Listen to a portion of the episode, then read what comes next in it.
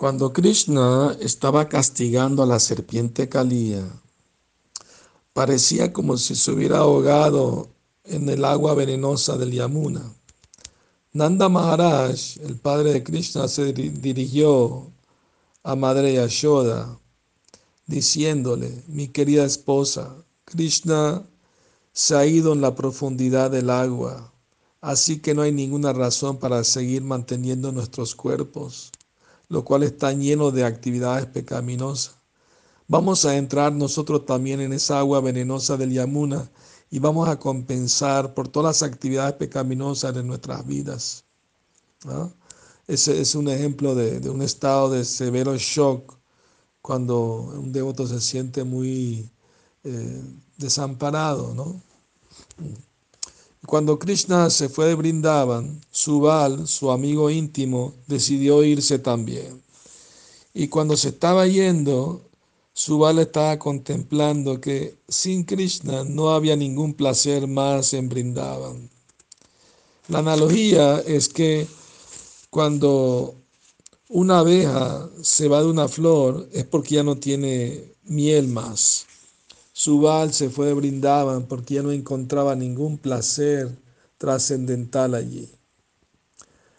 Una vez, Simati Radharani se dirigió a una de sus amigas mi querida amiga, si no puedo escuchar las gloriosas actividades de Krishna, es mejor para mí volverme sorda.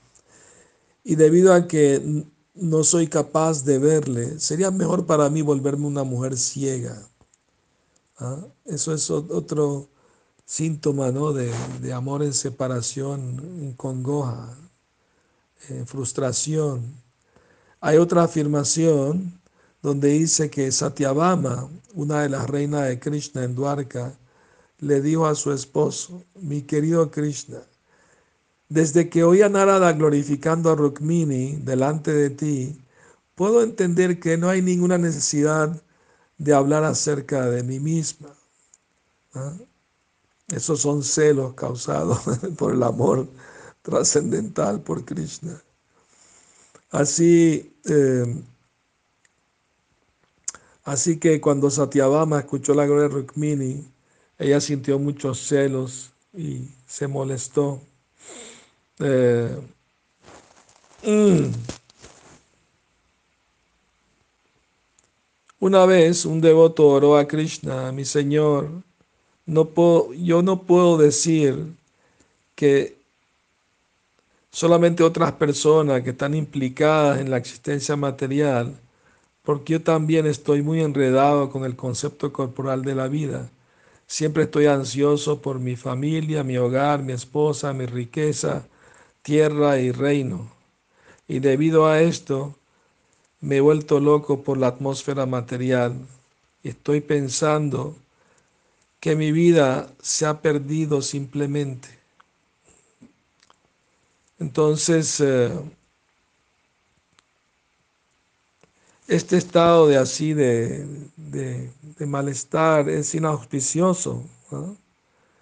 Pero hay otros eruditos que dicen que aceptan tal disgusto como un modo de amor neutral por Krishna dentro del, ah, del amor estático.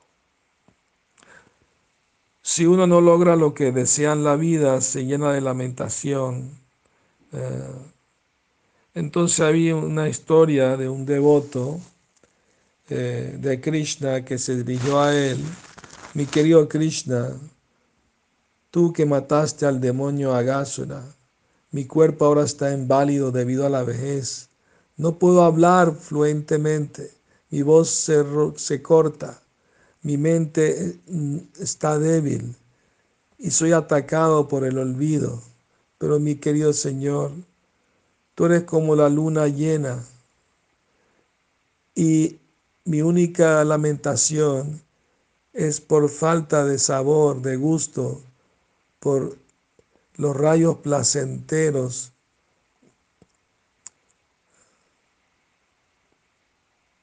No, no he podido avanzar en la conciencia de Krishna por falta de ese gusto, por por la vida espiritual.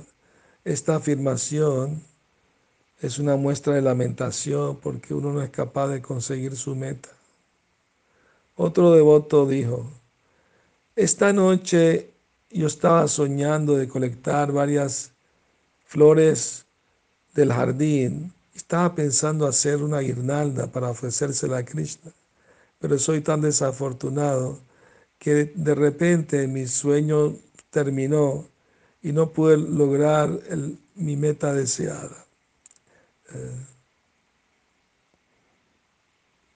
Cuando Nanda Maharaj eh, vio a su hijo Krishna eh, luchando en la arena de sacrificio de Kamsa con los luchadores, él dijo, qué desafortunado soy que no pude mantener a mi hijo encerrado dentro de su habitación.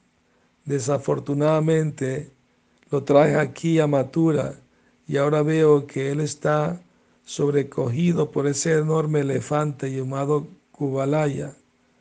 Es como si la luna de Krishna se hubiera eclipsado por la sombra de la tierra. Tengan feliz noche, Hare Krishna, que sueñen con Krishna.